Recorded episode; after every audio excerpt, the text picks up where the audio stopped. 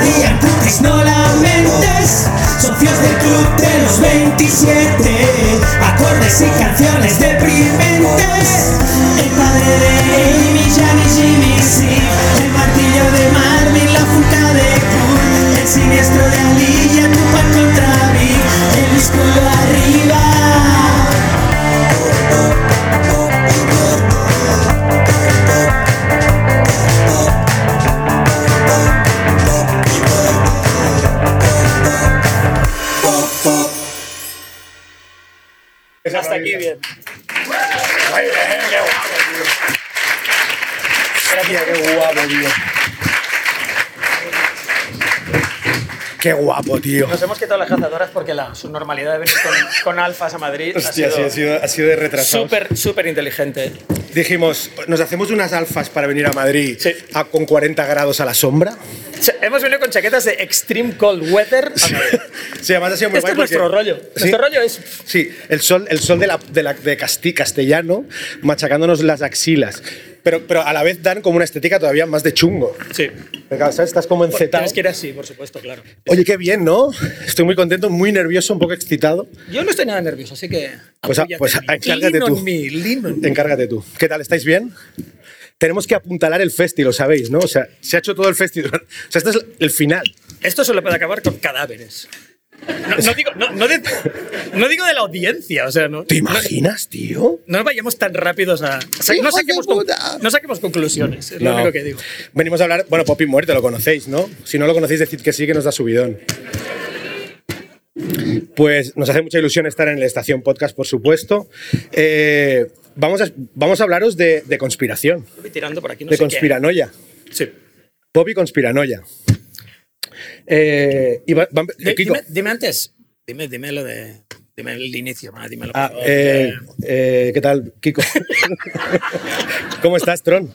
¿Cómo ha ido por, cómo ha ido por Madrid? Todo muy bien. Benja Villegas, Sí, todo muy la bien. Nerea está allí, que es la que nos va a decir con la cara si todo va bien o no. Sí. Y va, va a hacer, va a hacer- nos ha dicho que va a hacer. Hemos- si va bien, va a hacer como que no, va a hacer como. Antes de empezar, hemos pactado lo que se resume como un canario en la mina, que es ver a alguien, si, pone, si se le pone la cara verdosa, es que hemos cruzado una línea de tolerancia. y le de- hemos, sí, sí, le de hemos, repugnancia. Le hemos dado pie a que, no- a que nos, tro- Tenemos- nos es, nuestro termómetro. Exacto. Cuando se vaya poniendo así un poco cerúlea, es que tenemos que parar ese camino por donde estamos tirando. Bueno, va- vamos, vamos ya a, a bocajarro, ¿no? Sí, vamos a- en materia, en materia. Nos vienes a hablar de Sí, conspiración. Sam venimos a hablar los dos de conspiraciones. Eh, a lo largo de muchos capítulos hemos hablado de muchos tipos de muerte en el, en el rock y en el pop, como sabéis.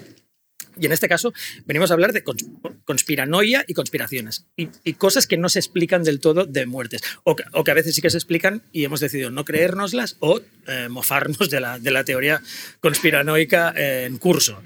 Mofarnos, mofarnos, nos vamos a mofar de un Mofar de de, Dios y, y que se dice en catalán. Entonces, yo no voy a insultar a vuestra inteligencia, voy a empezar yo, Benja, si no Sí, te importa. por favor. Voy a empezar con Sam Cooke. Eh, creo que todo el mundo sabe quién es Sam Cooke. Eh, los que somos de los 80 los tuvimos que sufrir en, en mogollón de pelis con el Patrick Swayze, la- que la banda sonora siempre salía Twisting the Night Away y Another Saturday Night, así que no voy a explicar quién era. Solo os voy a decir un trozo que Nick Cohn, que es un gran resumidor del- de la música pop, le define, le definió muy rápidamente. De hecho, se lo ventiló en un parágrafo que tampoco no creo que sea del todo. del resumidor, todo- sí, resumidor mola mucho, ¿eh? Como. Ya, pero Hitler también resumía mucho. Ah, no vamos a era empezar bu- a mentar a era- Hitler. era el gran resumidor. O sea, Hitler y Nick Cohn es un resum- resumió a mucha gente. Resumió a además. mucha gente, sí. Y le resumió primero en una frase que es bastante agradable, que es Sam Cooke tenía encanto. Esto, vale, no parece muy guay, pero sí, tienes que resumir a alguien, tenía encanto. Y la siguiente frase era, era vivo en todos los sentidos, demasiado para su propio bien. Dos puntos. Estos dos puntos son cruciales. Vamos. Una mujer lo mató de un tiro en una habitación de hotel en diciembre de 1964. Vale. O sea, esto, todo esto es lo que tiene que decir Nick Conde Sam Cooke, se lo ventila muy rápidamente. Siguiente Y- capítulo. y- y- no, next, next, next. Black Men Dead. Eh, claro, Mm, ¿qué es lo que sabemos? ¿Cómo murió Sam Cooke? Sam Cooke eh, cascó de una forma que aún no acabamos de entender y ahora os lo voy a contar porque hay varias cosas que no encajan de la historia. ¿no? Eh, la policía respondió a una llamada del, de la Hacienda Motel, no era en la Hacienda de Manchester, no estaba bailando y metiéndose pepas, estaba en, en otro tipo Con los de... Happy Mondays. Pero sí que estaba en South Central, o sea que es un sitio bastante chunguillo de ley, ¿vale? Eh, cuando llegó la poli eh, a las 3 de la mañana, Sam Cooke ya estaba muerto, ya, ya- ya estaba ahí, ya era, ya era un cadáver. La manager del hotel le había pegado un tiro en el pecho cuando Sam Cooke se puso violento eh, en su oficina. Buscaba a una chica ¿vale? que había venido con él y Cook, esta es la parte... Hay muchos trozos de, de esta historia que me, hacen, que me hacen gracia y no puedo evitarlo, pese a que me encanta Sam Cooke. Pero Sam Cooke, cuando estaba aporreando la puerta de la oficina, llevaba un zapato y una chaqueta sport. ¿Solo? Y nada más. Oh. O sea, Dice es mucha- imposible tomarte en serio a alguien que aporrea tu oficina si va con la chaqueta sport y ves Y sus testículos bamboleantes. Y un claro. zapato. Claro, testículos Expli- bamboleantes y un zapato. Es el final de una gran Y fiesta. aparte, un zapato que no son, no son unas botas, son un mocasín Julio Iglesiesco. O sea, Claro, te has de claro, imaginar claro, un mocasín plano. Que huele que nunca es. que nunca huele es- mogollón, Exacto. sin y calcetín. nunca es, y nunca es agresivo. No. Con un mocasín. Pero es verdad pues- que no te molesta el olor si le ves los huevos. Quiero decir, o sea, Exacto. lo último que piensas es el si le huelen los pies. Es en plan, Claro, wow, claro. los huevos de Sam Cooke. Bueno, o desvías la mirada tan rápido que Exacto, mirando porque no quieres ver el. Ah, qué guapo, claro. The Como no, tienes que mirarle como por encima por Sí. abajo. sí. Pues él esta- estaba en, eh, eso, en pelotas, con la chaqueta deportiva tal. Aporreando. Iba supuestamente borracho. Esto no, no está asegurado porque evidentemente no, no le, no le hicieron pruebas luego ni nada, pero iba supuestamente borracho, estaba claramente furioso. La manager, que era una señora que se llamaba Berta Franklin, que tenía 55 años, adujo que Cook, pese a no ir vestido en plan Robocop, echó la puerta abajo y trató de estrangularla, gritando ¿dónde está la chica? Vale. Em, Berta Franklin, esto es lo que le dijo la policía, temió por su vida, agarró una 22, porque esto es lo que hacen en Estados Unidos. el- ¿sabes, ¿Sabes la de esto? ¿Sabes el, el bate que hay en los bares españoles de la Sí, sí. eh, paga o tal? Allí el bate no es un bate, Es es, una, una pipa. pipa. Es Sí, una pipa. O sea, moro, pone moroso, pintado con Tipex. Exacto, sí, sí, sí. Y entonces sacó, sacó la pipa y le pegó tres tiros. Falló dos y le metió dos, dos tiros en el pecho. ¿Quién era la tronca que vino con él? Porque esto es bastante crucial en la historia. Era una tía que se llamaba Elisa Boyer, que tenía 22 años. Cook la había conocido en un bar que se llama Martonis, que era el típico restaurante chic de Hollywood con, donde iba toda la inteligencia del, Vale. del rollo cine, música pop emergente, etcétera, etcétera, élite musical, etcétera. Sabemos que Cook se cascó numerosos martinis, Vale. con lo cual, aunque no le sacaran sangre, gente le vio echándose al gollete una, Pa- una Pagó los primeros con dinero, los últimos con ropa. con Exacto. Claramente. Un, un número notable de Martínez y blandiendo lo que todo el mundo dice, también es un poco flipante que lo vieran, un fajo de 5.000 dólares. Wow. Iba diciendo que llevaba 5.000 dólares en la mano para, para todos, ¿vale? Eh, quedó con el manager en otro nightclub, nunca llegó, porque ya tenía, claro, intenciones completamente fornicatorias. Se fue con la Boyer al motelucho, llegaron a las 2.35, se registraron como husband and wife, que era lo que se hacía en los Ah. 60s, que es, es un clásico. Señor y señora prostíbulo, no sé qué, qué- Sí, qué- alguna qué- palabra, se- se- señor y señora fornicio, no sé Vale. qué dijeron. Entonces, la- la, Bo- la Boyer, porque sí que le tomaron, le tomaron declaración luego, adujo que, que Cook intentó forzarla. Lo- Luego iremos a, a- a cuáles son las partes que nos creemos de todo, pero desde luego con alguien con 10 martinis y un Sí, sí. tío nos podemos creer de todo. Total. ¿vale? Eh, Cook se fue a, a- mear o a quitarse ropa de nuevo, no sabemos qué estaba Seguramente, haciendo sí. en ese momento. La Boyer huyó, huyó y se llevó toda su ropa por error. Quiero recalcar, no, que, que llevó, se llevó su ropa y la de Cook. Ah, bueno, eso Ahí pasa, está la ¿eh? explicación. Tengo historias de amigas. Bueno, ¿eh? cogió, cogió, bueno, cogió el, el- el gurruño que había en el, en el suelo y se, y se lo llevó entero. Evidentemente con, la, con cartera y todo. Claro, claro, claro. Hasta aquí hemos de decir cada uno quién se cree y quién no se cree Sí, sí. de esto. Pero bueno, se llevó todo lo de Cook. Hizo una llamada de- llena de pánico a la policía. eh, y, y ahí cuando el Cook se puso berserker y salió en semipaños menores, etcétera, etcétera, y, y pasó lo que le pegaron los cuatro tiros, ¿vale? Eh, tanto la Boyer como, el- como Franklin, la señora del tal, pasaron los polígrafos, que yo siempre sospechaba que los polígrafos... Eso tampoco está conectado a nada, ¿no? Es una cosa que va haciendo... Fe, fe, fe. Sí. Es Es, no como, sé, no- es como la guitarra eléctrica de Oye, aparte, si un juez, o sea, a ver, yo solo lo sé por series, o sea, igual que vosotros, no tengo ni puta idea, pero solo sé que ningún juez ni fiscal acepta nunca nada cuando viene con el polígrafo. Entonces, ¿para, para qué se lo hace pasar? Sí, sí. Para Pero divertirse. Porque es diver. Sí, para Sí, divertirse. total, me encanta. Pero para eso que le pongan Le- electrodos le- en los testículos. O sea, que eso no sirve para nada realmente. O sea, es Pero, bueno, ¿y un las- dibujo de puta madre. Eso es guay. Un dibujo Las, guay. las dos tipas pasan, les hacen el polígrafo. Pasa en el polígrafo, el juez dice justifiable homicide, o sea que, que se entiende que la Franklin le pegará cuatro tiros. Vale. Est- Estos son los hechos que yo os he comunicado a vosotros para que los tengáis en vuestras manos como los tengo yo. Entonces, aquí entramos en el capítulo Mierdas que no encajan que os ofrece Pop y Muerte. Uno, este tampoco, no sé si es creíble o no. Todo el mundo que conoce a Cook dijo que era un tío gentle and loving man. Bueno. Lo dice todo el mundo. No- nos lo creemos o no, no lo sabemos. No sabemos qué se había metido. Todo el mundo dice que era un gentle and loving man. Si fuera Ike Turner, no estaríamos hablando de él aquí, No, porque no, no. sabemos que había hecho todo esto. Exacto. Y paz. y que lo de la ropa es porque él quería ir Exacto. así. Porque, That's my look. esta, esta es la mierda del año que viene. It's my new look. Esta es la mierda del año que viene en Milán. Pero con Sam Cooke Sí, sí, sí. es un poco que, o sea, es un poco más chocante y aparte que era, Sí. en fin, era un baladista. tal. Vale. Segundo, el dinero nunca apareció. El dinero que había ¿Los 5.000 blandido. dólares? Sí, salió de allí con el Ah. dinero y el dinero no estaba, ¿vale? A la Boyer la pillaron con 20 dólares. Es decir, Wow. o la Boyer se gastó en la, Cuatro ma- mil. en la máquina del motel. en 4.980 en euros. sneakers. Wow. Claro, ir bajando, ir bajando sneakers. Flop, flop, flop, se, se llevó un- una tonelada de sneakers o algo pasó, algo pasó en medio que no sabemos. Vale. Segundo, a la Boyer, al poco tiempo fue arrestada. A ver, tampoco quiere decir nada, porque en Estados Unidos te arrestan por cualquier, por cualquier profanidad, pero fue arrestada por prostitución y luego de intento de asesinato en segundo grado. Lo que quiero decir con esto es que no era la Madre Teresa de Calcuta, era- una, Sí, sí, sí. una señora ya versada en los asuntos de la calle, ¿vale? Más cosas. Le dispararon con un 22, el 22 no se encontró, se encontró un 32. Wow. O sea, otro tipo de pistola. Como siempre pasa, y hemos dicho mil veces en mil capítulos, la policía nunca pasa a investigar. Estas cosas desaparecen. O sea, esto es totalmente JFK. O sea, eh, la bala del 22 que sí que se, que se sacó del culo o de donde fuera de, De Sam, Sam. Cooke, no, nadie la encontró. O sea, la, la tiraron. O sea, no, Wow. no- no está. Vale. No está en ningún sitio, ¿vale? Inoperancia policial siempre. Inoperancia, Nos como, sí- encanta. como siempre, y co- con, con- con gente negra. Vale, en la autopsia eh, se descubrió que a Cook le habían zurrado a base de bien. O sea, no le habían pegado solo un tiro. O sea, su cuerpo estaba Palicita. increíblemente magullado. El- La autopsia, evidentemente, ya no existe, también desapareció con la bala y con muchas otras cosas. Y la Franklin dijo, que esto es buenísimo, esto me encanta, dijo que después de dispararle, o sea, él, él le había matado, ¿vale? O sea, imagínate a Cook en el suelo, como hacen, borboteando sangre. Vale. Después de dispararle, le había testado con el mango de una escoba, no antes. O sea, la reacción no era, ¿qué tengo? Primero escoba y luego voy a buscar la pipa. No, no, es dos tiros y ahora cojo la escoba. Me encanta. Pero porque ah, ya no hace falta. O sea, este tío está... Eh, Está guapísimo y- eso, ¿eh? Pero cagan al tío, ¿o ¿qué hizo durante Pero porque, tanto rato? pero ya lo habíamos hablado, es como la vaca de yo yo mismo Irene. ¿Sabes? Que, la- que como que, que la mata una vez, pero la vaca hace como un ¡ah! espasmo, en plan, mierda, y tiene que. Totalmente. Y ella dijo, hostia, Pero la, lo la, remato. la poli lo primero que vio cuando llegaron ahí es que la, la pistola todavía tenía balas. Y esto es una lógica muy americana. O sea, ¿para qué vas a ir a un recurso menos seguro si todavía Si todavía tenías te quedan. tenía balas? Pues en lugar de una le metes cinco más. Pues no, la tía fue...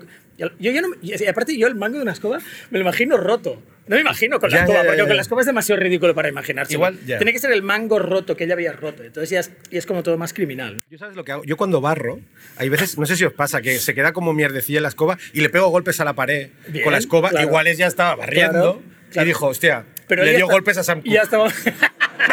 Él ya estaba muerto, ¿no? Pet, Claro, pet, pa, pa, pa, pa, pet, pet, pet, rollo. claro, vale. Ca- ¿sabes? Sí. Quitas esa mierda. A ver, pero claro, eh, esto lo desmintió Eta James, que, que me flipa y es una, es, es una de mis heroínas, porque ella fue al funeral bastante what the fuck en el momento porque fue a mirar el cuerpo, un poco a revisar, a toquetear el cuerpo. No sé por qué se lo permitieron, pero ella estaba toqueteando el cuerpo y vio que tenía, cito textualmente lo que dijo, la cabeza desconectada de los hombros, ¡Wow! como en el ataúd. Como tenía el ataúd y la cabeza. ¡Wow! O sea, Es- está... Sus hijos O sea, vieron llegó- la cabeza cortada de su... ¡Eh! Pero la habían puesto, del- ¡Daddy! la habían puesto del revés. No, pero Se veía solo nuca. ¡Ay, No, tronco! Que, ¿Sabes? en plan. ¡Uy, uy, uy, uy, uy! No pensamos que tenía mucha barba. No, tronco, que es la nuca, tío. ¿sabes? Está guay eso. Mírale ahora, mírale. Los- tío, es como- ahora- o sea, genuinamente no entiendo lo de, lo de, lo de la cabeza desconectada, porque alguien lo te... O sea, joder, que todos hemos visto Six Feet Under, que alguien te cose, ¿no? O sea, que no van a dejar una cabeza suelta. En aquella época la Eta James se metió una demandanga increíble. O sea, yo creo... Creo que, creo era- que no era- o se equivocó de entierro, ¿sabes? Fue a otro.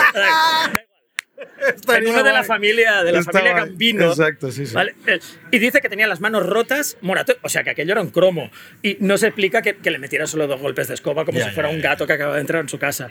Eh, y nada de esto aparecía en la autopsia. O sea, en la autopsia, en la autopsia pone que Sam Cooke estaba, estaba, bueno, estaba muertísimo, pero que no tenía esta magulladura. Estaba de ¿vale? portada de disco. Después, en la Franklin, que, había, que había dicho que Sam Cooke le había ah, acogotado casi al borde de la muerte, apareció a los cuatro días ante las cámaras, pero con espléndida. Vamos, o sea, no tenía nada. Con Vale. lo cual también se pone en duda que Sam Cooke estuviera tan furibundo como para crearle Ya. las, las heridas que le había creado. ¿no? Y, y aquí hay una consideración final que es por qué fueron, a, como he dicho, que se da a Hacienda. ¿Por qué coño fueron a la Hacienda? Estamos- o sea, estamos hablando ahora del equivalente de que si Julio Iglesias fuera un motel de Ripollet.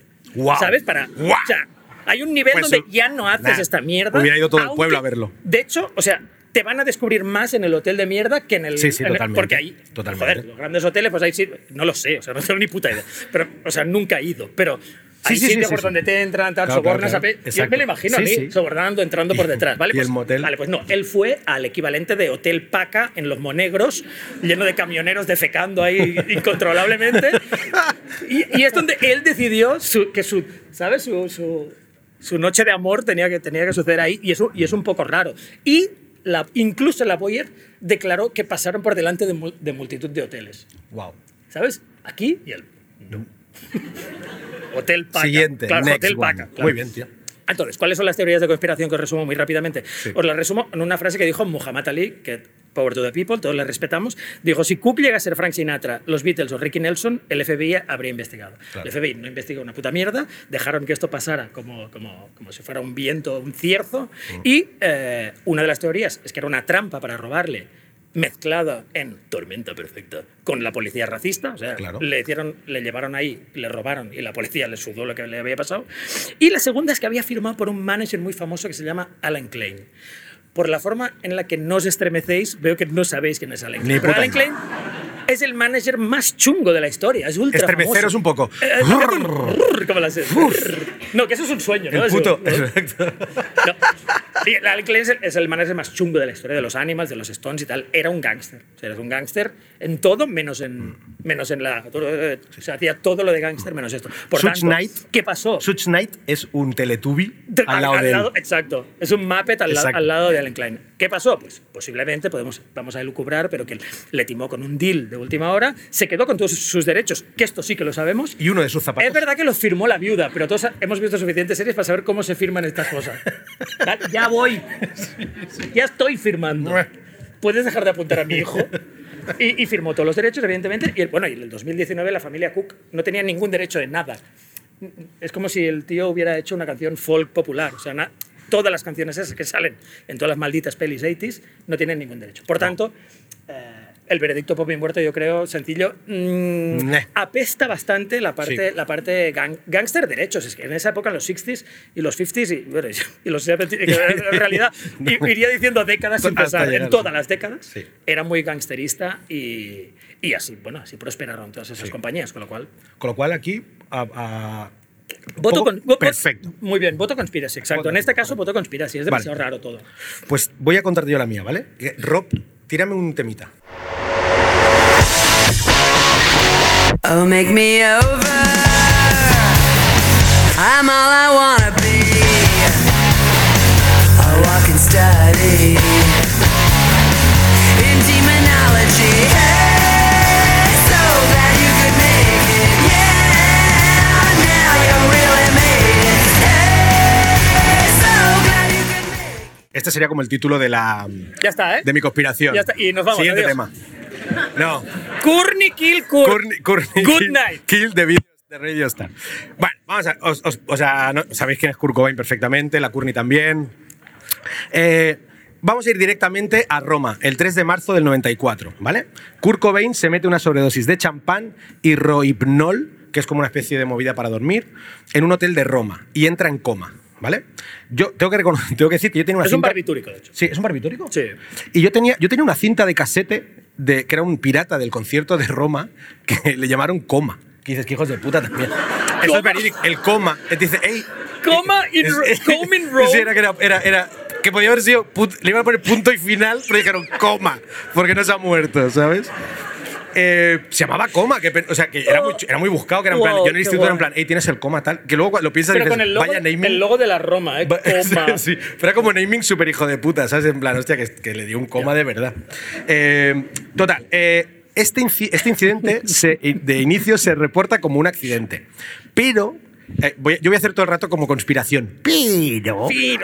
Courtney de repente dice que había una nota de suicidio en Roma. O sea, primero es en plan que se le ha ido la mano con los barbitúricos, que tiene, que tiene muy mala bebida, Sí, tal. tiene mal Y- vino. y de repente dijo, luego ya dijo, ma, tate que había una nota de suicidio. Vale. Él siempre lo negaba, se dice que lo negaba, pero ella teórica- estoy hablando como un conspiranoico, ¿eh? ella mete ya como él la posibilidad de una nota de suicidio en el coma de Roma, ¿vale? El coma de Roma, guapísimo. Súper guay. ¿Por qué no lo llamaron el Branding- coma de Roma al disco? inmediato. Es mucho mejor.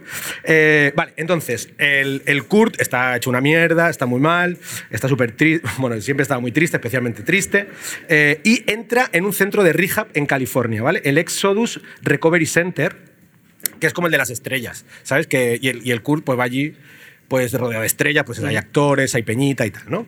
Em, pero se le inflan las pelotas muy rápido y entonces se pira de una manera como... O sea, el tío va a, va a pedir un, eh, fuego a uno de los, de los em, seguratas de la rehab, salta un muro, pilla un avión y se va a Seattle, que me parece como ultra tocho todo en plan, hostia, de- muy mal de seguridad. Pero ¿sabes? porque no le habían dado fuego. Por- O sea, en bueno, plan, no me da fuego. Es en plan, ah, toma, Me lo voy a pillar en Tengo un pueblo. mechero en casa, Vale. en Seattle. Total. ¿Tiene fuego? Total. Voy un momento a mi casa. Voy un momento a mi Voy a Seattle, sí. Total, se va a Seattle, ¿vale? En el, ya es mala suerte que en el avión se encuentra con el bajista de los Guns N' Roses, que dice, "Pff, qué puto asco también. Que dices, el, vaya bajón, no sé qué, dices, mira que hay peña en- en- para encontrarte. Pues al Duff McKagan, ¿qué le dice? Y esto, esto es verídico. Y el, y el Duff McKagan le dice que estuvieron hablando como de, de que qué mierda es la heroína. Y claro, o sea, me lo imagino como bajonero, en plan, ya. ¿Te has pirado del, del Exodus? Sí, es que vaya mierda. La heroína es una, es una movida, te va a dejar la mujer, te van a quitar la... Y el, y el Kurt como en plan... Sí, yo me lo imagino totalmente al revés. El, el Kurt diciendo, voy a dejar todo esto tal, y el, Y el, el diciéndole, Duff. No, hombre, "Ven aquí, no, pero, aquí, pero, pero, tío, pero Kurt, vístete mejor. Es ¿no? buenísimo. Lleva los pantalones hechos una mierda, Kurt. Bueno, eh, vale, entonces este es el punto importante de la, de la con- de la teoría de la conspiración, porque es cuando eh, la Courtney contrata a Tom Grant. ¿Vale? Tom Grant es un investigador que, maldito el día en el que, para Courtney, ahora me pongo del lado de Courtney, que es maldito el día en que llamé al subnormal del Tom. O sea, ese es del rollo. ¿Sabes? Que no, mierda, si pudiera volver atrás, tal. Y resulta que, por lo visto, la Courtney es, un, es domingo y coge como la- el periódico, el- yo qué sé, el, el- el- país de California y empieza a mirar eh, todos los eh, detectives privados de la página de, de detectives pri- privados. Y va llamando y nadie se lo coge. Y el Tom Grant, que era un primo y curraba en domingo, lo pilla. Oye, llegó ¿vale? la G. Bueno, a lo mejor era alfabético, llegó la G. No, no, no. La, la movida es que iba llamando y nadie se lo cogía, pues nadie curraba. Y el gran, dime, sí, que soy la Courtney, que tal, que pum, que vigílame al Kurt. Vale. El tío, o sea, e- e- ella le dice, me tienes que ayudar a buscar a mi marido, que es un suicida, escurridizo, y su mejor amigo le ha comprado una escopeta. Que esto es verídico también. Sí, el mejor amigo de Kurt, Lo sabe. Dylan Carlson, le dijo, Hablamos de esto, Kurt, tío, sí. estás muy desanimado, tengo un regalo para ti. Con un lazo. ábrelo, ábrelo. ¡Sorpresa! A, a ver qué te parece. Y el Kurt, pero que esto está guapísimo, Dylan, tío. ¡Vaya cañón! eh! Dylan, está guapísimo. Es de dos cañones, ¿eh? Está guay. O sea, es, yo qué sé. Pero bueno, en fin, yo soy súper. O sea, vaya por delante que soy ultra fan de Nirvana, me flipa. Kurt era mi ídolo, os lo juro. Lo, descubrí y me cambió la vida Nirvana, ¿eh? Pero claro, me he leído todos los putos libros, he visto todos los documentales y la movida es para reírse en realidad. Bueno, total. eh, Claro, entonces yo, yo, yo sí que pensé, la primera vez que descubrí esto pensé, hombre, Courtney, la Courtney estaba de gira en Inglaterra. ¿Y qué piensas? Hombre, si tu marido está ahí como de bajonísimo todo el rato, como que se quiere suicidar y todo el rollo, pues dejarlo solo, pues yo que sé, igual dices, cancelo gira y me voy con él y tal. Pero bueno, esto es mi opinión. Ella decide, oye, tío, eh, tienes los huevos negros, ya eres mayor, vete para acá, Ah, tú verás. Con la pistola. Exacto. La Y, y la movida está. Exacto. Entonces, eso es otra cosa que me encanta. Lo buscan por todos lados, menos en el garaje de su casa. O sea, lo buscan por todos lados. En el, en el 7-Eleven, en el McDonald's, en, la que, en su casa. Y nadie entra al, nadie entra al Al garaje. garaje, claro. Que es el sitio, aparte, donde muere todo el mundo. Exacto, que es como Históricamente, es muy buen sitio para morir. muere Pues, en el pues garaje. no, el Tom Grant no, lo, no entra, ¿vale? Perfecto, muy bien, Tom. Eh, entonces el Tom se vuelve ultra loco y empieza a conspirar ya saco, ya en el 94. Antes de encontrarlo muerto, ya está conspirando a full, que dice, voy a grabar todas las movidas de esta tía que está zumbada, tal. Am, vale, la teoría. la- Vamos ya un poco a las teorías conspiranoicas, ¿vale? Pues ya lo sabéis, el tío le da un beso a una escopeta y lo encuentran muerto su jardinero. O sea, tampoco tiene mucha más historia, ¿eh? No, su muerte no. No La tiene muerte es muchísimo eso, más. ¿sabes? Pum. Y, ¿Pero qué dice, qué dice la teoría conspiranoica? Que, que hay una nota de suicidio. En este caso sí que hay una nota que encuentran, que él ha clavado con un boli. En un tiesto. Con un big rojo en un tiesto. ¿Y qué dice la- la- esta, esta teoría conspiranoica? Que tiene dos, la nota tiene dos partes. Que la primera es claramente la letra de Kurt Cobain, de un zurdo. Y que toda esa primera parte o sea, tú la puedes interpretar como que él lo que quiere es dejar Nirvana. Es decir, que todo lo que está hablando es en plan, estoy hasta los huevos del, del Dave Grohl, que ya, él ya sabía que, iba a ser un pesado. digo. En plan, vaya chapas. Bueno, es suficiente para suicidarse. el Dave. Exacto. Es en plan, Ser su colega y ya es sí, suficiente para matarte. El, el, el, Chris Novoselic este está también está un poco medio lelo, tal, estoy hasta los huevos. Michael Stipe de Rem me mola, mola, lo mola todo, vamos a hacer un grupo. Este era el rollo, ¿eh? Entonces, la teoría de la conspiración refuerza que Kurt Cobain lo que iba a hacer era dejar Nirvana, juntarse con el Michael Stipe de Rem y hacer un grupo que dices, hubiera estado... Y lo mató el Grohl. Hubiera estado bien guapo. Ojalá lo hubiera No, matado. no, no, lo, lo mató Michael Stipe, que dijo, Ya. "Eh, eh, eh, eh, a mí no me metas en tus mierdas, Kurt. Bueno, total.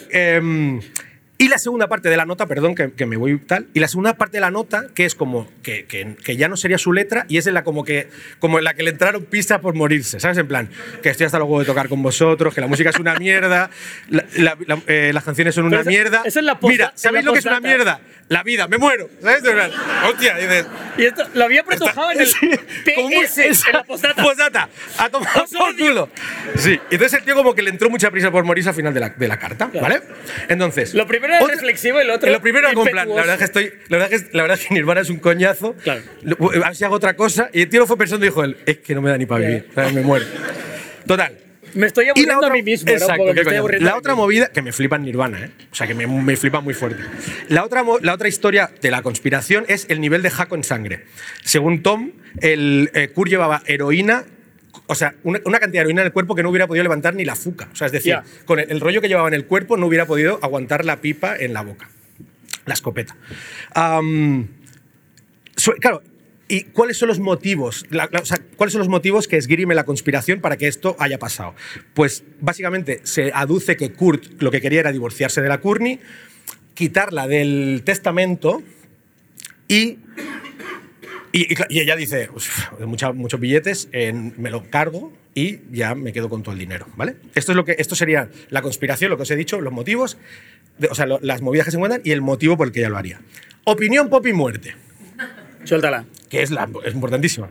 Consensuada. Creemos, creemos que Courtney es un normal, pero no es una Pero no es asesina. Bueno, yo diría. que Kurt era subnormal y era un suicida. Los dos son subnormales muy heavy, relación toxiquísima, Sí, pero ahí nadie mató a nadie. El- el- y, y creo que Kurt superaba en subnormalidad muy heavy a eh, Courtney Love, que es una tía bastante not- una notas de, de primer nivel, pero a la vez es bastante guay y ha criado a la hija, que es una enrollada, buscarla por internet, la hija es un sol de niña, muy, muy bien, lo ha hecho Kurt, Courtney. Y el Kurt era bastante subnormal y un suicida, porque su familia eran suicidas y ya está. Y le dolía la, Aún le así, dolía la tripita. aún- y aún así, nos encanta la conspiranoia. Y por eso recomendamos que veáis un docu del 2015 que se llama Soaked in Bleach, que entrevistan un montón al Tom Gran este, y hay como recreaciones muy locas de, la, de una Courtney como muy yonky todo el rato, ¿sabes? Como muy pasada, eh, en plan, ¿sabes? Como ah, conspirando. Kurt ¿sabes? está normal y ella de fondo, Sí, sí. eh, Bueno, el Kurt tiene unas espaldas. A Tron. la niña. El Kurt tiene unas espaldas que si hubiera dejado Nirvana podría haber hecho fútbol americano. nen. Al que pillan un, un Cobain, tío, que dices, hostia, este no tenía escoliosis, ¿eh? Este está cachas. Por supuestísimo, os recomiendo el otro docu, el otro docu conspiranoico que es Kurt y Courtney de finales de los 90. eh, porque tiene dos entrevistas para mí súper icónicas. Una es el exnovio subnormal. Es que todos son subnormales. ¿eh? El, el, ex- el exnovio subnormal de Courtney, que es una especie de Bowie, que se cree Bowie y es un retrasado. En, en, en- en el- en el. Que ¿cómo se dice? cree Bowie. No, no sé. Va de Bowie en plan, sí, Courtney a mí me quiso hacer lo mismo. Courtney, yo que- quería sumarse a mi éxito y, y matarme. Y el tío está en el sótano de casa de sus padres. ¿Qué dices él? Mira, puto loser. O sea, vete a No tomar culpes por a la culo. De pavo, tu falta de- un puto loser. alarmante falta de talento. Pero sobre todo la mejor entrevista es la del Duche. El Duche es una mezcla de Gigi Allen y Ignatius puesto de peyote. Perdón, el Duce. El Musol- Duche. Mussolini. No, no, no, el Duche. El Duche es un pavo que está haciendo una... Es que tenéis que ver el docu. Es- no sé si lo habéis visto. ¿Alguien lo ha visto? ¿Al Duche? El Duche es un pavo haciendo una barbacoa en una casa llena de mierda, con una camiseta llena de mierda, dice- totalmente ido, diciendo, la Courtney me ofrecía 50 mil dólares por matar al Rubiales y yo no lo quise hacer, porque era mucha movida. Y, y el siguiente... Al Rubiales. ca- cambia- cambio de plano y texto blanco sobre negro. El Duche murió la semana siguiente de esta entrevista. Como, ¡guala, tío! ¡Guapísimo! Proféticas palabras. Siguiente plano, foto de la Courtney así. Me quieres condicionar, hijo de puta. Eh, Total, que, que eso, que, que no nos lo creemos, no nos lo creemos, por supuesto. Kurt se suicidó, Curry no hizo nada. Pero como nos mola la conspiración, miraros estos dos documentales que son un win-win de la hostia. Os los recomiendo fuerte.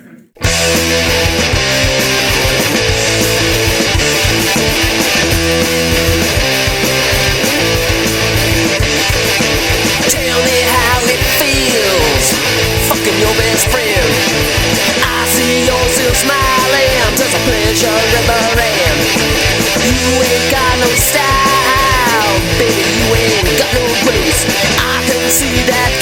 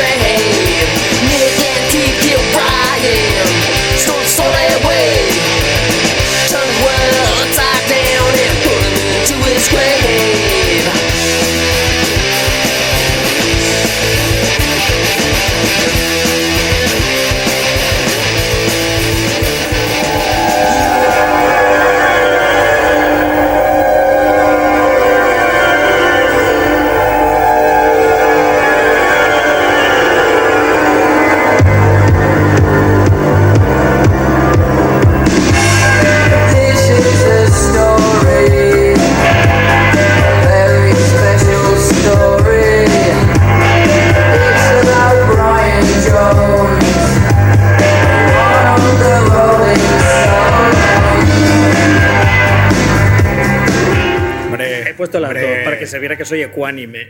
Una que le matan y la otra es. Bueno, el otro también dice que le matan, de hecho. Lo que pasa es que le dice de una forma más sutil. La ¿Vale? ecuanimidad es el tono. eh, claro, es el tonillo porque el tono más, es Mola. más vale. Vale, Br- Brian John, Ri- Rip, Rest in Peace, ya sabemos quién es, eh, de los Rolling Stones. Le mataron Mickey Keith, eso ya. Vamos directo al final. Aquí no hay conspiración. Esos dos hijos de puta le Hecho, mataron el facts. punto. ¿Vale? Si alguien tenía prisa para ir a cenar y tal, este es el resumen. ya podéis ir. a la casa. Eh, el 3 de julio del 69 se encuentran a Brian Jones flotando en la piscina, que es una cosa bastante clásica, una forma bastante clásica de morir en los rockstars. Eh, en- a la medianoche está flotando en la piscina en Sussex. Había estado bebiendo con su novia escandinava o sueca o no sé dónde cojones era. Eh, él vivía en Cochford Farm, que es la gracia un poco mórbida es que era la casa del, del A.A. Milne, que era el tío que había hecho em, Winnie the Pooh. Era, era el escritor de Winnie the Pooh. Da- datazo, tío. Claro, tanto libros de niños y cascar de una forma así bastante sórdida y triste, pues es, es- es una buena combinación. Tenía 27 años. Y aquella noche, para que veáis el descenso que había tenido, bueno, él fundó los putos Stones y lo había hecho casi todo al principio. Y aquella noche con él estaban la novia escandinava, que era también, o sea, que no era una, no era una artista, la había conocido en un backstage, o sea, que tampoco era como si fuera la, no era la princesa de Suecia, si Vale. había. Y, y estaba con el, con el tío que le hacía las obras en casa, o sea, literalmente ¿El el, tío que le había puesto el pladur. O sea, ese era su compañía de la noche, era el tío que le había puesto el pladur. Tal era su desesperación para estar con quien fuera. Hostia, sí. O sea, pladur, novia escandinava de dos semanas, él ni sabía quién era. Novia escandinava Antes 10. que Mickey Keith. Le llamaban novia escandinava 20. O, o, o- o Hey You. Las numeraba. O Hey You, sí, sí. Y su ex man, no manager, ex manager. Porque ya hasta el manager le había dicho que te jodan, Brian. Wow. O sea, no, no había nadie con él. Entonces, evidentemente, se comió unos hash cakes, que todo el mundo dice que no fueron tantos, y, y bebía mucho brandy, como todos los artistas de, Sí. de pop del- de los 60. Se había metido dos botellas de coñac y tal, y se fue a bañar, como hacen los rockstars por la noche siempre. Cuando van increíblemente temulentos, Ahora. siempre se bañan. Y le encontraron. Es buenísimo y le para la espalda. es, un, es un deporte Sí, total. no os lo imaginéis haciendo mariposa, ¿eh? Claro, Estaba claro. solo. Claro, tú te encuentras mal y tú has oído todavía que te han dicho nada, que va muy bien. Hacía lo que y hacía mi madre. me duele todo el cuerpo. A nadar. Hacía como, nadaba como mi madre, que era un poco de lado. O perrito. O perrito, ¿no? Me- Esa imagen Y me flipa. Brian, y con el- ese y con el, pelín, ¿eh? y con el casco. Sí. Futi, futi, futi. Vale, pues lo encontraron, lo encontraron flotando ahí. Sí. Muerto. eh, y y aquí queremos, evidentemente, romper una lanza a favor de Brian Jones por todo lo que hizo.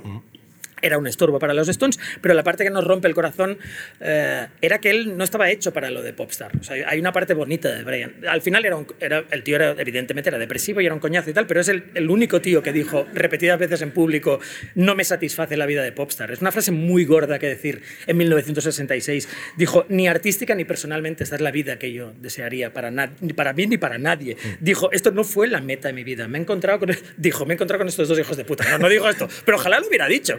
Estos dos me van a matar al final, de- a disgustos. Claro, te imaginas él como. Y el otro. El otro detrás, ¿eh? ¿Qué tal? Es que él, él, él con plan, la verdad es que la vida de Rockstar y el otro. Él decía esto, que dijo... Y dices, qué, qué puto, es que qué puto mal rollo realmente. Es que dices, es que es que- es que- es que- ¡Ah! ¡Give it to them, Brian! Y él, Sí, sí, en plan, la I verdad can, do, es que I do es this que es anymore. insoportable. sí. I can do this anymore, Sí. ¿Y qué dijo, qué dijo el puto Mick de mierda? Mientras él decía estas frases de, de una, de una importancia y de un, y de un calado ¿Sí? casi intolerable. Pues Mick decía, eh, yo qué sé, el- el shake your booty. Mick decía, shake your booty, Brian. Sí, sí, tío. Shake it more, no sé, shake it, shake it, like, it, ¿sabes? Eh. Shake your money maker. Y, y luego, lo- bueno, esto es- aún no es, no es suficientemente horrible, pero lo que sí que dijo luego Mick fue, fue una decisión difícil. O tendríamos que haber hecho algo. Bueno, pues demasiado tarde. Bueno, sí que podíais haber hecho algo. Ir al puto funeral. Es que no fue ni al sí. funeral. No tenemos nada en contra de los Stones. O sea, yo hay De verdad. un montón de enemigos míos que iría a su puto funeral. Ya, ya, ya, Solo por decencia Sí, sí, sí, elemental. sí. Y les odio, ¿eh? Como o sea, el- orinaría a lo mejor en su tumba, pero iría al funeral. Pero no haría ver que no, Claro. que no han muerto. O sea, que Ya, es que no fueron, muy heavy. No fueron. Al Mick Jagger le habían contratado para hacer de Ned Kelly en, en una peli australiana y no sé qué, y dijo que no podía y tal. Que. Lo dijo subiéndose al avión, corriendo. y, y en el 95 admitió que le habían bulleado y que le habían, bueno, le habían, le habían, no sé, convertido su vida en una, en, en una Bueno, sí, sí, la- sí, la- pero sí, dijo también que no se sentía culpable. ¿eh? Esto lo dijo Mick Jagger tranquilamente en el Eh, 95. Mick Jagger- Entonces hicieron lo que no hace falta que os repita porque ya me, me dan muchas náuseas y, y Nerea va a vomitar. Aquí sí que va a vomitar y yo voy a vomitar también, que es el puto funeral de Hyde Park, mm, gratuito, el 5 de julio del 69, ante medio millón de personas. El tío empezó y, o sea, ya no tenía suficiente con haber matado a Brian Jones, sino que recitó poesía, que es algo ya que de por sí habría que matar a la gente que lo hace en público. Recitó Shelley ¡Ah! ¿Cómo? recitó Shelley en Hyde Park, porque claro, era gratis y tal. Bueno, Recitó si odia- si odia- cinco minutos de Shelley, dos estanzas enteras de Shelley. Pues si había, una, si había una duda que odiaba a Brian. ¡Wow! Es eso, Brian. Ahora que no puedo Ahora- decirlo, exacto, vas a te tragarte vas a mi, mi poesía inmunda. Vestido con ese vestido que todos, que todos conocéis, con su falto, falso acento de mierda. Bueno, hizo cinco acentos a la vez porque él era camaleónico, hizo acento clase obrera, de tal, australiano, él iba cambiando todo el rato. Yugoslavo, ¡eh! ¡Ryan! ¡Ryan, we miss you! Porque él tiene 20 personalidades. él, claro, él no es Sí, nadie. sí, o sea, tiene, y, y hizo una- una- un momento muy famoso que todo el mundo conoce, es que habían preparado 2.500 mariposas en cajas y tal, que esto Uh. es un delirio tan gordo de rockstar subnormal que no, no se puede ni explicar. Pero evidentemente todas las mariposas murieron. Cuando veo la caja... Está O sea, hicieron eso. un vuelo en picado de... Claro, claro.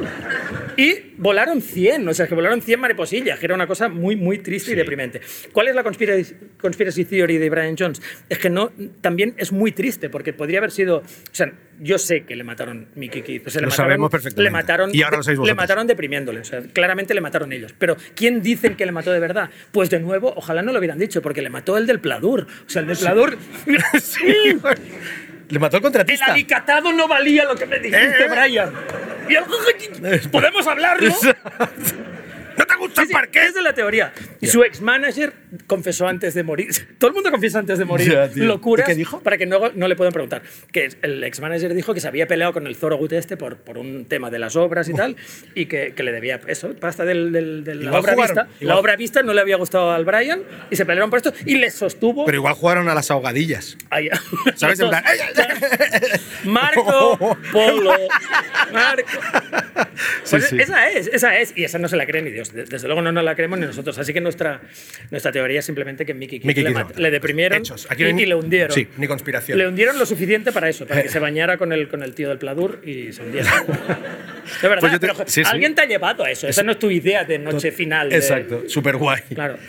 bueno, pues no, no nos vamos a mover mucho ni de época ni de país y vamos a ir a una, a una teoría de la conspiración que tiene. Es que es increíble esta teoría. Ya te digo que no llegamos al final ni de No, no, ¿eh? seguro no. Teníamos aquí resmas Mi- y sí, resmas. muy heavy. Tenemos toda la historia de la conspiración sí, voy- mundial. sí, voy a ir muy rápido con esta. Solo deciros que es la de que Paul McCartney está muerto, el original, y que tiene, o sea, es, es tan, es tan tocha, esta, esta, ¿cómo se dice? Esta eh, teoría de conspiración es tan tocha que tiene entrada propia en Wikipedia. O sea, en Sí, Wikipedia pone Paul is dead como entrada. Y extensa. Y, y, y, y tiene acrónimico, ac- acrónimo, es la PID. O sea, que dices, vaya teoría guapa. Perdona, Pete. La Pete, Pete, es Pete. Bueno, No, y- PID, PID. muy rápido, voy a ir súper rápido. Eh, Paul, el original, muere en un accidente de coche el 9 de noviembre del 66. El sustituto es William Campbell, que ya había sido seleccionado antes de la muerte de Paul, por, pues supongo, porque, porque yo que sé, Peña, que se te parece, te viene bien cuando eres famoso. Lo tenemos ahí en reserva por lo que pueda pasar. Eh, la base de las teorías se, se centra en, en datos tan fiables como trozos de canciones, portadas de discos, mensajes ocultos si pones el disco al revés. Que dices, hombre, pues sí, sí, seguro que sí. He puesto el disco al revés y dice, y dice Paul está muerto, con el disco al revés. Y dices, bueno, no, Una parte lo dice. Sí. Y la, la la mayoría de, de estas teorías em, fueron reportadas en los 60, a- en, la época en la que se, construyó la teoría, y, posteriormente fueron desmentidas por los Beatles. Sin embargo, ellos eran unos cachondos y yo creo que durante mucho tiempo, jugaron con ello también, ¿no? con lo del, Paul, lo del Paul Dead. Sin embargo, el dato que a mí me parece más tocho y más molón llega en 2010, que es cuando unos, unos fisonomistas que es otro curro, es con el de resumidor, el de fisonomista, que está en, eh, yo lo he visto en LinkedIn, que es fisonomistas italianos, que mola un montón también Italianos, como grupo. ¿eh? ¿Has visto a los fisonomistas italianos? Sí. Molan un montón. ¿Has visto? Han- Post-punk. Han, llegado los fisonomistas italianos. italianos. Y que aducen. No, no, no, pero un momento. Que aducen. que- Silencio, han llegado Sí, los sí, han llegado los. Y que cogen unas fotos de Paul McCartney del 66 y otra del 67 y para dejar claro que son personas distintas, está clarísimo. Este Paul no es este Paul, ¿vale? Eh, o sea, es que no voy a decir nada, buscarlo en internet porque es increíble, ¿vale? O sea, eh, comparar las cejas, las pupilas, los piños con la boca abierta, ¿sabes? Eh, pa- pabellones, a- a- auri- eh, los, eh, pabellones auriculares, en plan, mira, es que aquí esta arruga no es la misma, tal. Increíble. Am, tú claramente ves que es la misma puta persona con dibujitos y números. Pero, está, pero la verdad es que me flipa. me flipa. Opinión, pop y muerte. Le dibujaron un, un bigote, ¿no? Un bigote, es ¿Ves cla- no claramente es? no es. Lleva, un Lleva parche, bigote. lleva un parche. Opinión, opinión, pop y muerte. Opi- opinión, pop y muerte.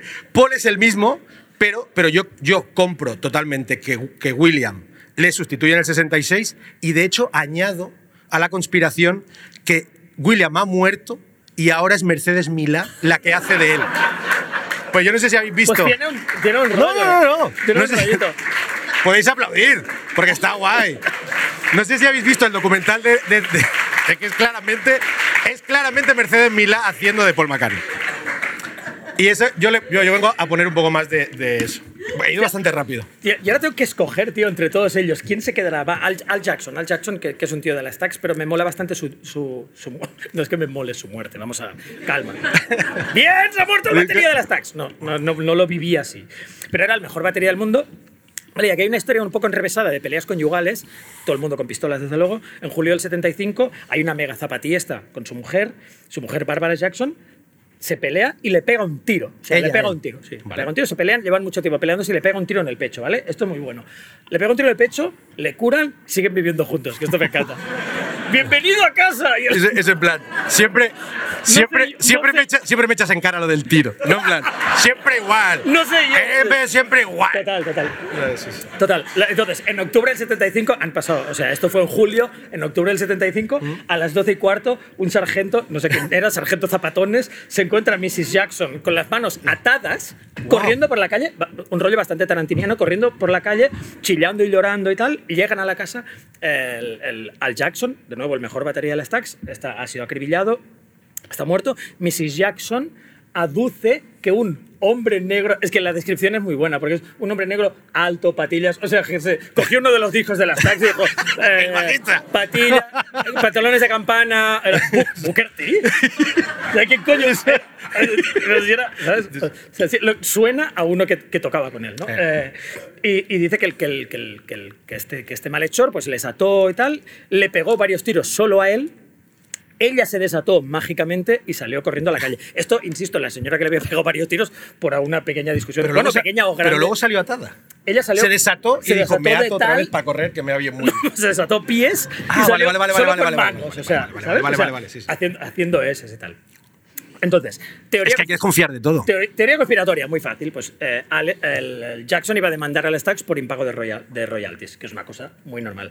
Eh, el veredicto Pop y Muerte, medio Memphis le puso un pleito al Stax por impago de royalties, están todos vivos. Isaac Hayes puso cuatro pleitos. Se estaba siempre en la puerta de la Stax. Hijos de puta. Sí, con una pancarta y tal. Nadie, le decía, que no hay, no hay, no hay guita. Claro, claro. Isaac, tío, no hay, no hay para ti. Y, y por tanto, esto es una cosa muy rara. Entonces, teoría conspirativa, tu- conspirativa, es que no es conspirativa, es la puta verdad. Que cuando lo vi dije, es que, porque no investigo la policía, es muy obvio. Un cuarteto de felones muy, muy chungo, que es Mrs. Jackson, que así suena muy guay, que era la que hacía, le hacía la tarta de manzana, pero se ve que Mrs. Jackson no era tan guay. Su nuevo novio, que era, que era también un felón, Denise Lassalle, que era una tía que había hecho, que había hecho discos de sol muy guays, pero que su, su marido era uno de los top 10 most, most wanted del FBI. estos cuatro, o sea, no era la compañía. típica- Exacto, no era la compañía más eh, fácil ni sencilla ni No. más difícil de, Exacto. de, de- de meterles el de esto de que eran, de que eran los asesinos. Eh, 25 años después, la verdad no se sabe, evidentemente, eh, pero sí que se sabe que estos cuatro eran muy coleguitas y muy enemigos del pavo que murió maniatado. Su mano. su Y mano. do- dos de ellos eran criminales eh, convictos. Eh, un de- detalle bastante pop y muertesco, la señora Jackson sigue viviendo en la Wow, casa. Mrs. Jackson. Sí. ¿Tiene Se algo que ver? por allí. Hay una canción de, de Outcast que se llama Mrs. Sí, Jackson. ¿Tiene algo Mrs. que ver? Jackson, No. sí, yo creo que va por Igual ella. va por Va por ella. Mrs. Jackson, ¿Sabes? enjoy igual your flat. Igual mola. sí. Enjoy your house. Exacto, exacto. You killed your man. Exacto. Pues sí, yo, yo, creo Vale. que, yo creo que la señora Jackson tuvo, tuvo algo Pues que ver con me da tiempo a tirarle. Es que el siguiente, ya verás, es- o sea, no hay conspiración, pero quería tirar el tema. Chomo loco.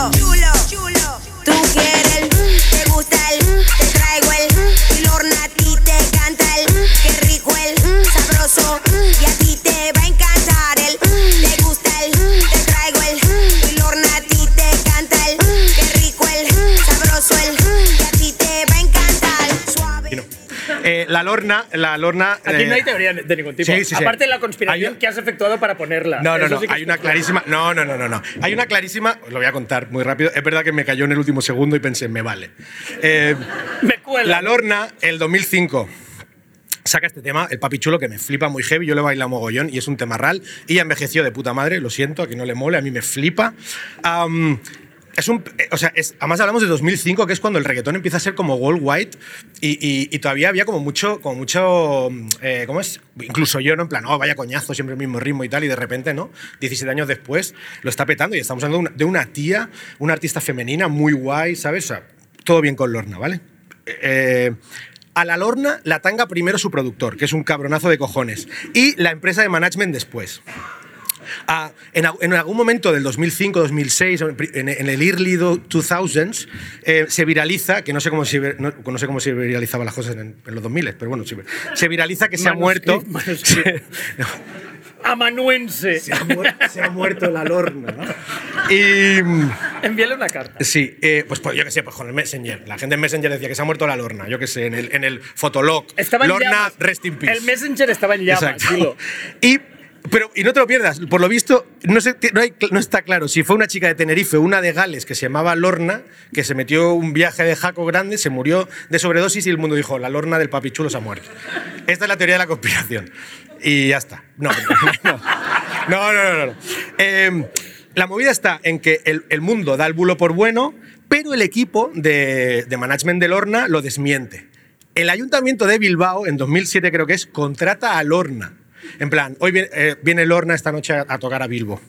Eh, oh, sorpresa, sale una tipa que no se parece en nada a la Lorna, pero lleva las mismas gafas, esas de los 2000 que lleva todo el mundo, ¿os acordáis? Y, y, pues un pantalón Y cuela, bajo. y sí, y, y yo qué sé, y, y ya está. Y te sale allí y toda la peña en Bilbao haciendo, ahí va la hostia, ¿no? Del rollo, ¿qué, qué coño? ¿Qué co- que esta no es la Lorna, ¿no? ¿Qué aduce el equipo de management como excusa para haber sacado una tía que no es la Lorna? Que, que Lorna es una marca y que ellos sacan a quien les sale de los cojones. En plan, me- o sea, o la Lorna, la Lorna es Nike y yo hago lo que me sale los huevos. Que hecho es un poco como el, Du- el Duffman de los Simpsons. el Duffman es, eh, lo puede interpretar diferentes personas. El Duffman no es un solo tío. Exacto. Y, y esto sería en los datos. Y el último dato que me ha molado mucho, que yo creo que lo vais a, apreciar, resulta que no es lo. O sea, que King Africa es una marca. Y el, el, el tío el mostrenco este que conocemos de King Africa, no es el original. O sea, ya había habido O sea, otro King. Han muerto varios. El King de la bomba no es el- el original. Es como el hombre enmascarado que han muerto varios. Exacto, sí. Y este es el nieto de- exacto, de, sí. King África. Y, y ¡Bomba! Ya está. Ya está, ¿eh? Ya está. Pero bueno, o sea. Te quedan 10 Diez minutos. ¿De, vi- de vida? Nos quedan 10 minutos. Hostia, pues eso, no, está- no ha estado mal. Muy, muy pillada con pinzas, pero me ha visto perrear que vale la pena que flipas. Va, o sea, voy a, voy a resumirlo todo en cinco. Esto es casi imposible, pero voy a, ¿Qué- hacer, voy a puedes? hacer una mezcla. Puedes. Yo conozco a Nando Discontrol, esto se puede hacer. O sea, voy a. Bueno, me faltaría, vale, me faltaría un elemento, pero ese no lo voy a utilizar. Hacer ahora. trampas, ¿no? Exacto. Pero Sid Vicious, Sid Vicious ya sabéis quién es, o sea, me voy a saltar toda la parte de que conocéis. Eh, tuvo un chungo, tuvo un chungo horrible. Re- en, en Pop y Muerte relatamos con enfermizo detalle toda la- todas las circunstancias de la muerte del Cid, como Sí. nos encanta El Cid llamarle. campe- el Cid campeador. El, Ci- el Cid. eh, y después del cataclísmico Vía Crucis, todas las cosas que le habían pasado espantosas y la desintoxicación tras la detención, le soltaron. En la puerta del juzgado había un all-star del yonquismo de Nueva York, o sea, lo más granado de cada casa, Johnny Sanders, to- todos los yonkis le están esperando con candelet. Yo supongo que porque él pagaba o algo. O sea, no, no que fuera tan buen artista que no podían vivir sin Con, él. me- con mecheros y, Y su cucharas. vieja, que esta es la parte que me, me mola más, que todo el mundo conoce, de que estaba la vieja que le había pillado Jamaro al Cid, en plan... Eso es, eso es muy guay, ¿eh? Claro. Que tu madre te pille el jaco es guapísimo. Claro, y tu madre ahí con, el, con un En pollo plan- de, de, eh, de jaco de una gran pureza. Sid Casca, como todos sabemos, el Sid Casca. Pero la conspiración no atañe a su muerte. Su muerte es más o menos normal si te metes dos gramazos de jaco ha dado tu vieja. Yo creo que te, que lo, que te lo haya dado tu vieja es mucho peor. Pero es que además me imagino, me no sé, no sé, no sé O la sea, madre, aparte mueres súper triste. pero, lo- me imagino la madre del Sid como la mía, que es como que intenta regatear, ¿sabes? Cuando vamos a los sitios y me lo hace pasar mal, la, la madre del Sid haciendo el mm, 60 carísimo, 50. Y ella y el otro, Y te hombre, pongo- señora, y te señora, pongo un poco de señora, queremos ganar la vida. Pongo- y el, y de el también. bueno, pues si 60 la quiero pura, pura. Claro. Que, mi cha- que mi chaval es un fanático de Claro, esto. claro. Pon un poquito de meta. Chaval le encanta. Ponle un poquito de meta también, que a mi niño le encanta. Pero- pero- es que no, se lo acaba Eh, todo. sí, Al chaval- se lo pone en el, se lo pone en el, en el culacao a cucharas. Pero claro, la conspiración no atañe, Sí, sí. atañe a la muerte de Nancy. La, Exacto. la muerte de Nancy el 11 de octubre del 78, que muere en una habitación del, Sí. del Chelsea Hotel, que es un sitio donde la gente iba a dormir. No creo que nadie fuera allí a dormir. La gente iba a morir Exacto. al Chelsea Hotel o a, o a- o a meterse chutos, Sí. chutas. Entonces, Sid y Nancy van de jaco, como todo el mundo sabe, de metadona, tuinol, que es un barbitúrico, y dilaudil, dilaudid, que es, una, que es mm, morfina sintética. Y encuentran el 12 de octubre a la Nancy debajo de la pica mugrienta del Chelsea Hotel con una puñalada en el, en el abdomen desangrado, ¿vale? Vale, ¿cuáles son las teorías? Las teorías son un pacto suicida que salió rana, que eso sí era muy servicio. ¿Nos matamos? ¡Vale! ¡Sí! Empiezo yo, empiezo yo, empiezo yo, ¿no? Vaya grupo. Apuñalo yo primero. Claro, porque era un poco fifí Hijo de también. era- puta, era en plan, hijo de puta. Hostia, Nancy, nen, Hijo de oje, que está doliendo, ¿no? Hijo de Está puta. doliendo mogollón, yo creo que voy a pasar. Vale, pues esto es una y es bastante creíble. La otra es que Sid la mató. Haber No elegido susto. No se la ha creído nadie nunca y que no haya, habido, que haya visto vídeos del 78 de Sid Vicious se ve que no, se, no podía matar a nadie porque iba... O sea, ¿Sabes eso que hacen los yonkis que desafían la ley de la gravedad? Que parece que van a caer, pero nunca a caer. pero, está- pero es Sí, mágico, porque están a No, punto no. de tocar el suelo. Pero, Es increíble, ¡Wow! es increíble, sí, sí. No sé que Es- decía que es- tenían un campeonato, que ese es su campeonato de virilidad, es en el equivalente yonki. Es, ¿a cuánto baja? Nunca, ¿a ¿Cuánto baja, no? ¡Wow! ¡Vaya, tío! Es la forma de No, buscar porque- hembras, ¿no? en porque plan, en su- y porque yo porque en su mente también creen que nadie les, nadie les O sea, ha visto. el Esto yonki- es el disimular. el yonki- el yonki para Uy, parearse- poco me pillan. Claro, el yonki para parearse se baja, Baja y el que más mucho. baja hace el limbo, es- es- hace el limbo rock yonki, básicamente. ¿Vale? Pues, eh, pues él no estaba para matar a nadie. Y la otra, que yo no me creo, pero me creo bastante, la- que la mató el dealer, el un tío que se llama Rockets Redglare, que es bastante famoso, porque luego salió en pelis del Jim Jarmusch, era un notorio malandro con una, con una vida muy, muy azarosa, y le había subido 40 pastillas de Dilaudid a la, a la Spungen. Mm, La intentó tangar, eso es lo que se cuenta, y, la cuenta, y lo cuenta bastante gente, y, y- y la, la Spungen lo pilló, y el tío, que era un chungo, le metió una puñalada, una puñalada. Esto lo cuenta un montón de peña. Lo cuenta el Phil Strongman en, en Pretty Bacon, lo cuenta el tío de los Cromax, que tal como una regadera, pero, pero en, en estas cosas te lo crees. Mucha gente dice que... bueno, y de hecho el propio Red Glare, que estaba completamente loco, también lo iba alargando por ahí. He apuñalado a la Nancy Ah. para que le sirvieran ¿Cómo? chupitos gratis Que- en, que- que es como- en que- New York. sí, Sí, sí. sí. Bueno, claro, que seguro que se los servían además, porque todo el mundo lo odiaba. Y ahí mata a la Nancy. ¡Uey! ¡Cucaracha! Está aquí Vale. Red Glare. Sí, y, da- y- y esta, esta es la que yo tiendo, me gustaría creer, porque si no, no hay ninguna. Tenemos, Ella, queda- ella mira, nos cinco. apuñaló. ¿Cinco? Me da tiempo a hablar de la conspiración de Abril Lavigne, que es de mis preferidas. Dame un, minu- dame un minuto al final que voy a contar la no Vale. Abril Lavigne. Dos abriles como dos soles, se llama esta sección. Dos abriles como dos soles. Eh, la teoría dice que Abril Lavigne se suicida y fue sustituida por una doble, un poco como el de Paul McCartney, pero ya verás qué guapo.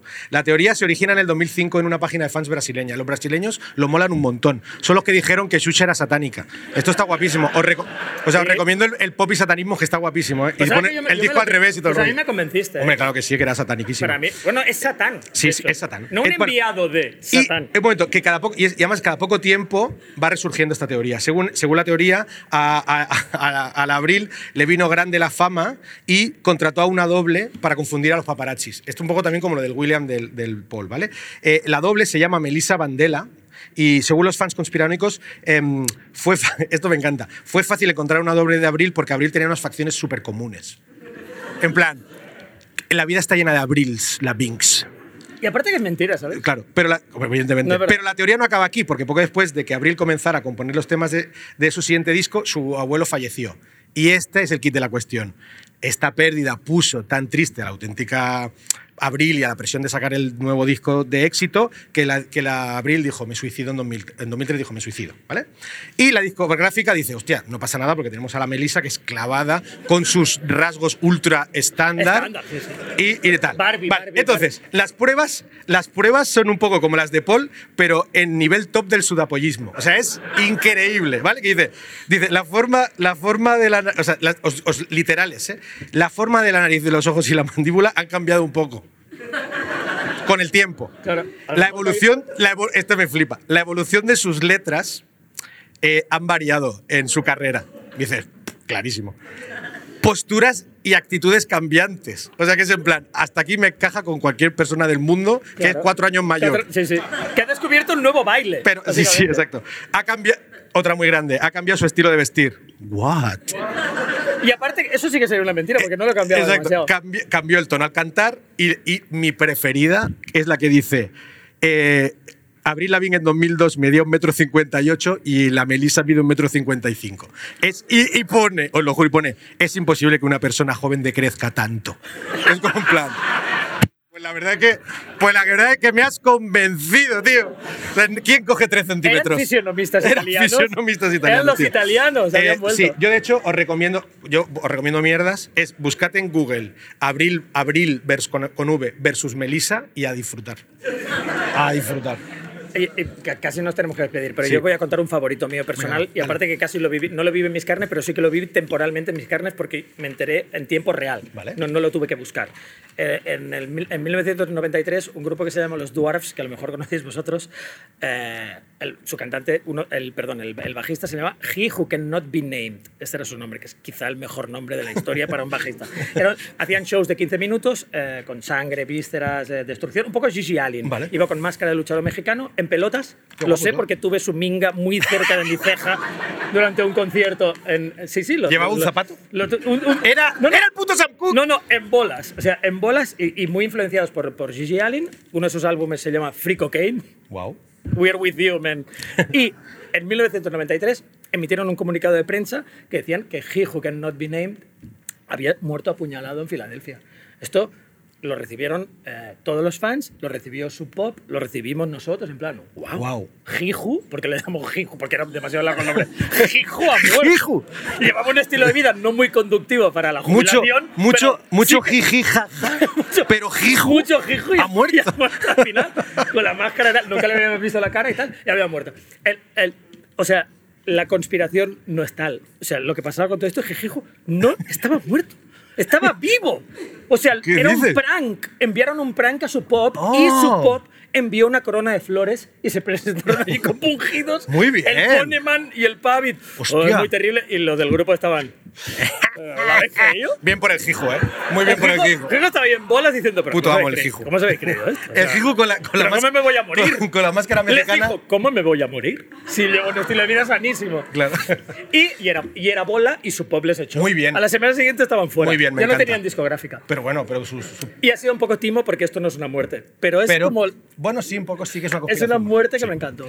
Bueno, pues es yo una creo- no muerte que me encantó. Yo creo que, que llegamos hasta aquí para, para cumplir escrupulosamente con el teníamos timing. muchos más, ¿eh? Había un montón de conspiraciones más. Ya las, os las contaremos en algún otro Pop y Muerte. Eh, nos vamos a ir con el con el nuestro jingle rapero, que mola un montón, que es un, el hip hop este Pero guapísimo. está inspirado no en, no en Nash o Wu-Tang, está inspirado en Homer. En Homer, claro, que es nuestro, rape- nuestro rapero y rap, y rap favorito. sí, es el rap de Homer Eh. Rob, tira el rap y nos vamos, ¿no? Muchas gracias a todos por venir. Os queremos. Yo, yo. Necrofilia, yonki sin verbes. Leches en coche y unos fans dementes. Vómitos, disparos, caras verdes. La soga Diane Curtis no la mentes. Socios del club de los 27. Acordes y canciones deprimentes. Jagger bailando sobre los Hell Angels. Shadows crack, tatus en la frente. Yo tía, esto es pop y muerte. Verte berreando es una suerte. El padre de Amy's Wars, el de Michael Jackson. La melena de Selena Hendrix y su afro. Radio Primavera Sound, representando pop y muerte, tía es Dios, su puro habano. Pop y muerte 2022 Pop y muerte Estás escuchando Radio Primavera Sound. Proudly presented by Kukra.